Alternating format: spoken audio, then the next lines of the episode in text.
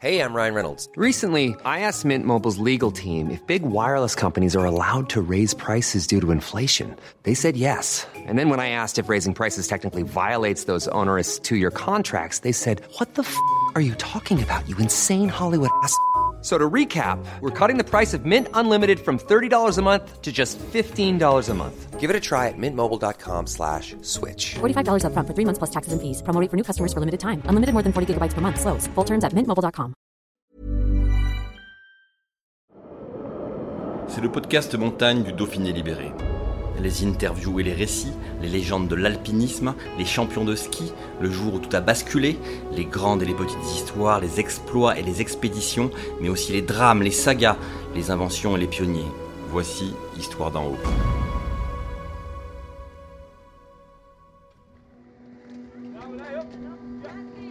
Avec Tignes, la station iséroise des Deux Alpes, qui culmine à près de 3600 mètres d'altitude, est la dernière à offrir du ski d'été en France, pour des saisons de plus en plus avancées. Mais en su des techniques de damage et de pièges à flocons pour thésauriser le manteau, les experts du domaine croient en une nouvelle alchimie. Tenter de reconstituer partiellement la matière du glacier du Mont de Lan grâce à l'eau des versants et des enneigeurs amovibles. Alors Arnaud, là on est au sommet du glacier, 3500 mètres, 3550 à peu près. Euh, Qu'est-ce qu'on voit là? Il paraît que là, on voit euh, le quart du sud-est, c'est ça? Ben, euh, ici, donc presque à 3006, effectivement, si par temps dégagé comme aujourd'hui, avec des bonnes jumelles, on va voir le Mont Ventoux, on va voir les Cévennes, on va voir l'antenne du Puy-de-Dôme. Et si on bascule côté nord, on voit le Mont Blanc, on voit le Cervin. Et encore plus loin, plus loin, plus loin par là-bas, on voit du côté suisse jusqu'au Matterhorn. Donc on a Et puis sans compter qu'on est aux premières loges des grands sommets de, de l'Oisan et des écrins. exactement, on est au cœur des écrins. euh, le Giovernay, la tête des Fétoules, les bancs, les écrins. Et, euh, et là Et on, voit même, on voit même la, la, La- l'arête de la Meige. la euh, reine, la reine de l'Oisan, euh, la Meige, juste en face de nous. Donc c'est un, un panorama effectivement exceptionnel et qui est accessible en plus à, à tous, que vous soyez piétons, débutants. Vous dites on voit quelle proportion du territoire français on voit Ah, euh, on n'est pas loin, je pense, de voir euh, 20% de la France euh, depuis ici. Panorama 360. Exactement. Arnaud Guérand est le responsable opérationnel de l'enneigement de la station des Deux Alpes. C'est lui qui veille aux conditions et à la préservation du glacier pour la SATA, le nouvel exploitant. En ce début d'été 2021, après un hiver historique sans remontée mécanique, l'affluence est là, au départ de la télécabine Gendry Express, qui mène au glacier du Mont de Lan. C'est le viatique de cette station atypique, tant pour sa ressource en eau que pour son attractivité. Grâce à lui, les deux Alpes réalisent un quart de son activité en été. Elena Hospital à l'Office de tourisme. Alors la frustration, effectivement, euh, glisse un engouement au niveau de nos clients. hein. Il ne faut pas oublier qu'on a ouvert déjà il y a un mois passé. On a ouvert le 29 mai dernier, euh, suite à une demande conséquente de l'ensemble des professionnels de la montagne, du milieu sportif, euh, des professionnels, qu'ils soient français ou étrangers.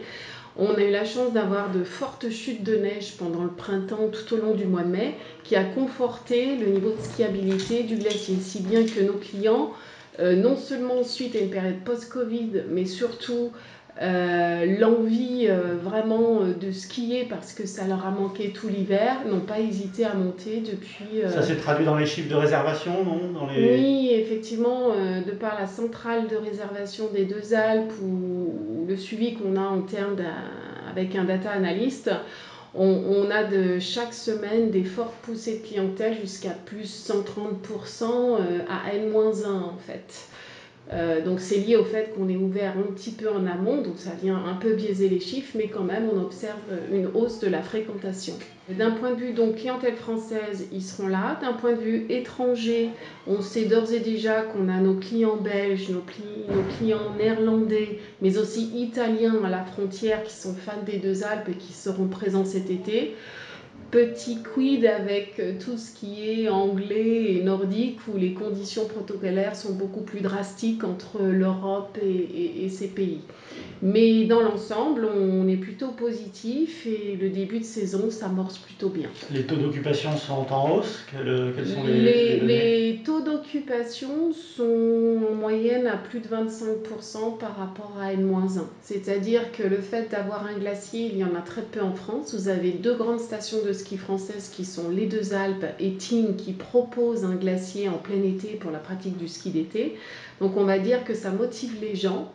Euh, ça va se dérouler de façon différente avec l'hiver, puisque quand on vient skier l'été à la montagne, on va skier euh, une matinée, deux matinées, euh, mais pas plus. On va surtout derrière, après, profiter de toute l'offre montagne, parce que par le biais du ski, ça vient euh, motiver le, reste des activités. Donc on va retrouver du VTT, du parapente, du rafting, du canyoning, du VTT électrique, euh, plein d'activités pour les enfants, les petits bouts de chou sur le bas des pistes, entre des mini-golf, des trampolines, piscines, etc. Le glacier, c'est des deux Alpes, c'est notre image, c'est ce qui attire en premier nos clients. C'est notre poumon. Alors c'est notre poumon, c'est vrai qu'on a à cœur de le préserver, de bichonner. On a des ingénieurs en neige qui travaillent dessus depuis une vingtaine d'années. Il faut bien voir une chose, c'est que demain, si notre glacier disparaît, c'est notre poumon qui disparaît. Il est, il est, essentiel à notre vie, à notre survie, à notre avenir économique et surtout en ressources, puisqu'il euh, il contribue à notre eau euh, avec laquelle nous vivons euh, chaque jour, et nous en tant que locaux, et nos clients. Donc voilà, donc on y fait très attention.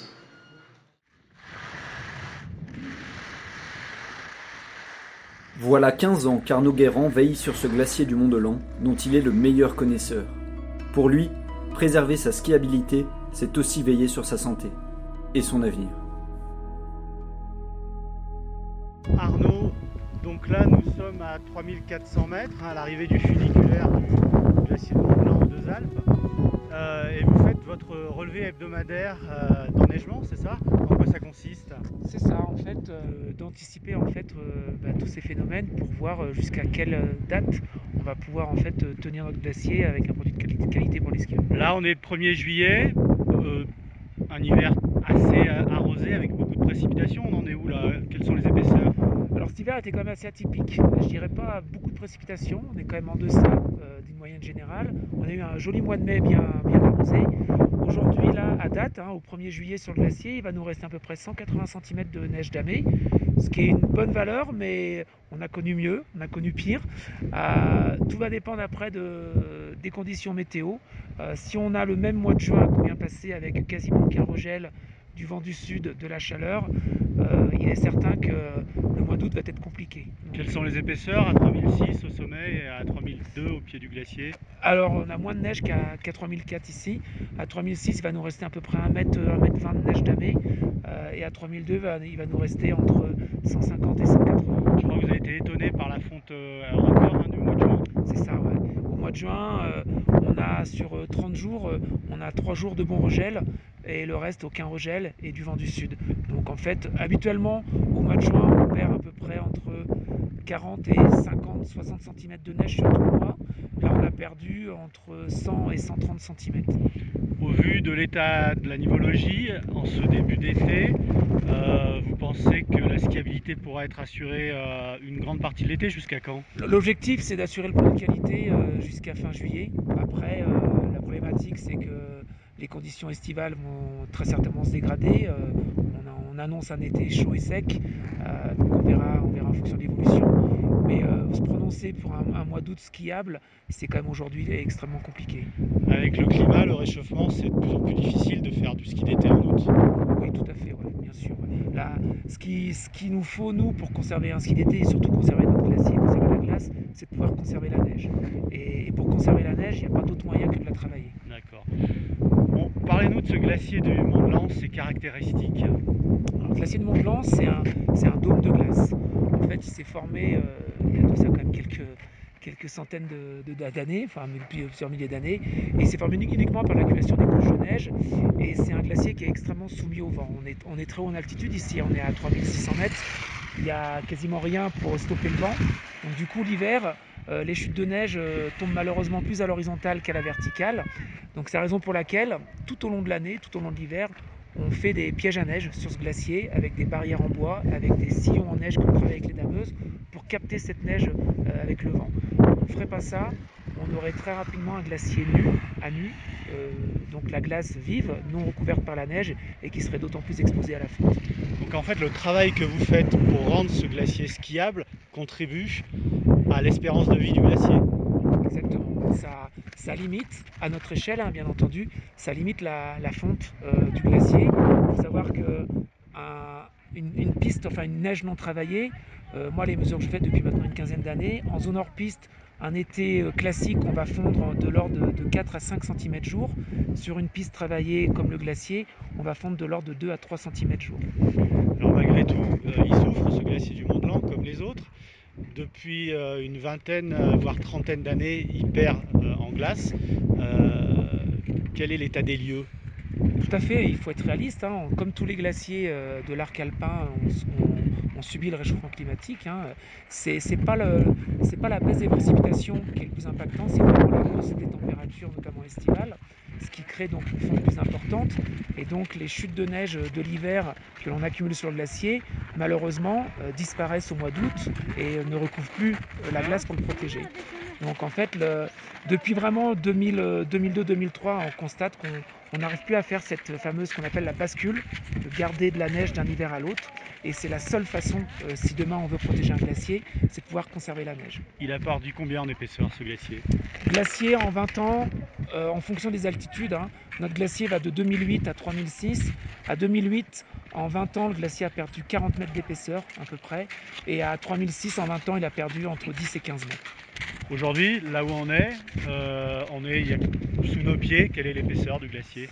Alors c'est très variable parce qu'évidemment le, le profil euh, du terrain, le profil géologique n'est pas homogène, mais en moyenne sur le glacier de Mont-Blanc, là entre 3002 et 3006, il reste entre 40 et 60 mètres de. Alors il y a quelques années, vous avez innové justement en jouant un peu sur les phénomènes naturels, puisque en fondant ce glacier du Mont Blanc, vous avez euh, créé un lac proglaciaire et euh, vous avez eu l'idée euh, d'utiliser euh, l'eau de fonte pour fabriquer de la neige et recréer de la glace. Alors je crois que ça a duré qu'une année parce que ce lac s'est vidangé. Euh, Racontez-nous cette expérience et les enseignements que vous en avez tirés.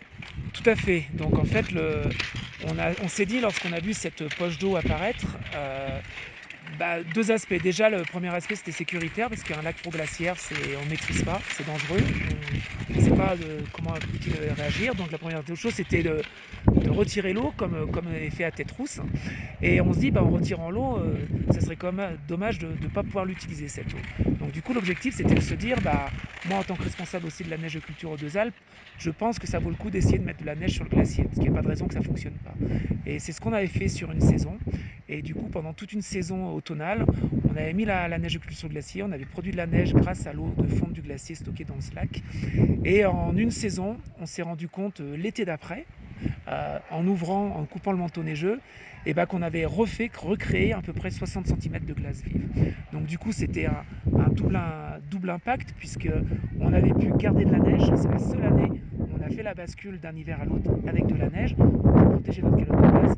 Et en plus, à la base de, cette, euh, de on avait recréé 60 cm de glace vive. Donc du coup, on rendait au glacier ce qui nous apportait en eau liquide, on lui rapportait en, en solide pour le, régénérer, si on peut dire. Bien entendu, à petite échelle, mais malgré tout, c'est une expérience très enrichissante puisque c'est capable, on est capable, ça fonctionne. Tout simplement, il faut avoir de, de l'eau maîtrisée, maîtrisable. Et cette eau, c'est assez un cercle vertueux dans l'avenir demain de se dire l'eau du glacier qu'il nous fournit, on la stocke dans une retenue gérée et cette eau est restituée au glacier sous forme d'énergie et cette énergie peut être utilisée grâce à l'énergie hydraulique de nos vallées. Donc en fait, L'objectif à terme, ce serait de se dire un cercle vertueux, on produit de la neige à une neutralité carbone et en même temps on régénère notre glacier. Donc le lac n'est plus là, mais vous avez le projet de quand même de renouveler l'expérience et la rendre pérenne à partir d'une retenue et euh, donc d'une installation de neige de culture amovible qui fonctionnerait qu'à l'automne, c'est bien ça? C'est ça, l'objectif c'est de, limiter un maximum l'emprise anthropique, hein, notre emprise humaine et notam- notamment l'emprise visuelle. L'objectif ça serait d'installer une installation amovible euh, que l'on installerait à l'automne, puisque dès l'automne ici sur le glacier on a les températures euh, adéquates pour pouvoir faire de la neige. On ferait notre production début d'hiver, de, de octobre, novembre, décembre jusqu'à mi-janvier. Ensuite on démonte tout, on laisse tout stocker, on laisse le glacier à l'état, libre, entre guillemets, et, euh, et on refait cette opération l'automne d'après en espérant pouvoir la, cette fameuse bascule, conserver la neige pour regagner en capital glace. Donc si je résume, des pièges à neige, hein, euh, utiliser la neige apportée par le vent, le damage et puis peut-être la neige de culture ce travail permettrait d'assurer à la fois la skiabilité et de préserver la durée de vie du glacier Parce qu'aujourd'hui, si on fait rien, euh, quelle est l'espérance de vie de ce glacier? Si on laisse en l'état actuel les choses, si on fait strictement rien, je pense que dans moins de 40 ans, le glacier aura disparu. Et donc notre source en eau, parce que c'est quand même ça l'enjeu majeur, c'est protéger le glacier, mais c'est surtout protéger notre capital glace, qui est notre source principale euh, d'eau. Il y a quand même une contrainte pour vous sur ce glacier, c'est que donc des saisons quand même de ski d'été qui sont plus courtes, plus concentrées sur juillet, et donc très vite la glace va apparaître. Euh, quelles sont les contraintes? Je crois qu'il y a des crevasses qui se forment. Comment vous travaillez? Voilà, en fait, effectivement, le, les contraintes apparaissent sur le glacier. Un glacier, c'est une matière euh, vivante qui n'est pas figée, qui bouge. Euh, au niveau des crevasses, historiquement, il y en avait pas mal, mais il y en a de moins en moins. Comme le glacier perd en épaisseur, on a de moins en moins de crevasses sur ce, glacier.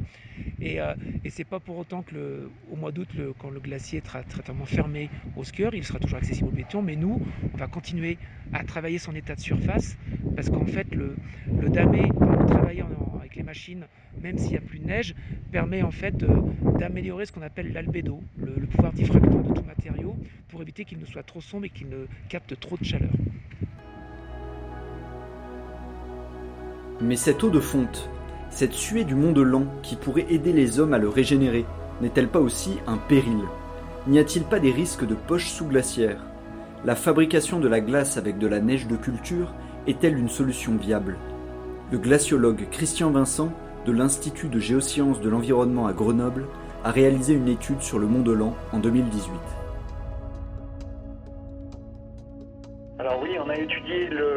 Glacier du Mont Lan, euh, notamment pour euh, le lac euh, proglaciaire qui s'est formé et surtout la, vidange hein, qui s'est produite en septembre 2018. Donc ce, lac, il a été vidangé brutalement et s'est déversé dans la vallée.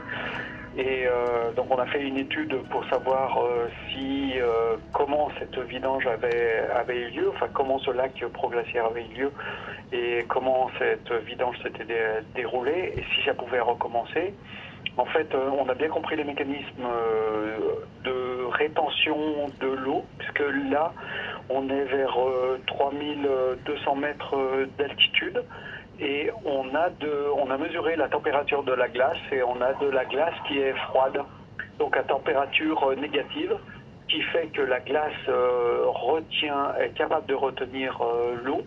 Et euh, donc il y a eu formation d'un lac proglaciaire qui était barré par un barrage de glace en rive droite et en rive gauche par des rochers. Donc, est-ce qu'il pourrait y avoir euh, formation de poches d'eau dans ce glacier euh, maintenant ou dans l'avenir? Euh, C'est pas exclu. On peut pas l'exclure parce que, euh, en fait, ce qu'on a vu, c'est que d'une part, il y a de la glace euh, froide à température négative, et puis d'autre part, nos mesures radar indiquent des réflexions euh, des réflexions radar, du signal radar, qui sont euh, pas tout à fait claires au milieu du glacier et qui pourraient laisser penser qu'il y a de l'eau au centre du glacier, mais ça, euh, bon, on n'en est pas du tout sûr. En fait, il faudrait faire euh, des, des, investigations euh, supplémentaires en radar ou par d'autres moyens de géophysique. C'est un glacier que l'on ne suit pas actuellement. Donc, on a fait cette étude en 2018-2019 et euh, aujourd'hui n'est pas suivi, non. Alors la, la, la, SATA, donc, qui exploite le domaine skiable, a un projet, euh, suite à une expérimentation qui avait été menée avec l'eau de fonte, euh, qui consisterait à, à, produire de la neige de culture avec l'eau de fonte du glacier pour reconstituer la glace. Est-ce que vous pensez que c'est une expérience qui, est, euh, qui peut être pérennisée? Oui, la, avec euh, la neige de, de culture, on a un moyen euh, assez efficace pour reconstituer de, la glace, donc pour faire épaissir le glacier, mais dans un rayon qui est extrêmement limité, donc c'est efficace d'une manière très locale et on ne peut pas espérer changer euh, la tendance du glacier avec de la neige de culture, c'est pas possible.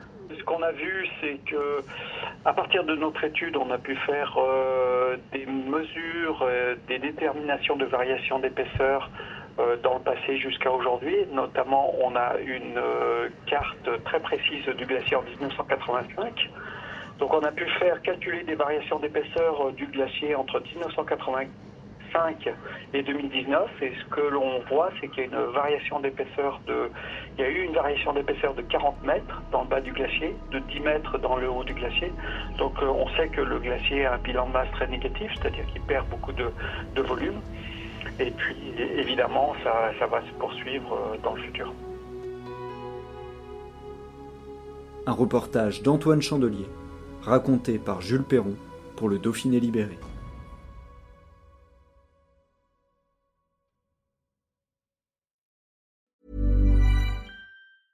Brought to you by Lexus. Some things do more than their stated functions, because exceptional things inspire you to do exceptional things. To this select list, we add the all new Lexus GX. With its exceptional capability, you'll see possibilities you never knew existed, sending you far outside your comfort zone. But as much as the GX challenges you, it also spoils you. Its intuitive technology and luxurious features mean that wherever you go, you'll never go without. Live up to it. The all new Lexus GX.